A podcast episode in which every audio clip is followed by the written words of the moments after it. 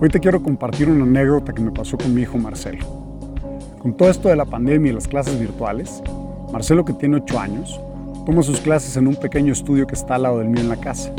Y por lo mismo me toca escuchar sus dos horas de clases todos los días, que para mí han resultado una fuente de anécdotas increíbles como esta que te voy a contar. Tomando su clase de geografía, le preguntan a Marcelo, ¿en qué continente está México? Marcelo sin dudarlo un segundo le dice a la maestra, en la Antártida.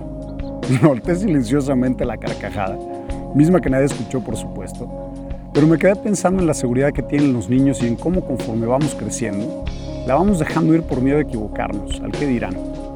Pero sobre todo y lo más triste, es que en muchas ocasiones preferimos irnos por los caminos ya transitados, por lo socialmente aceptados.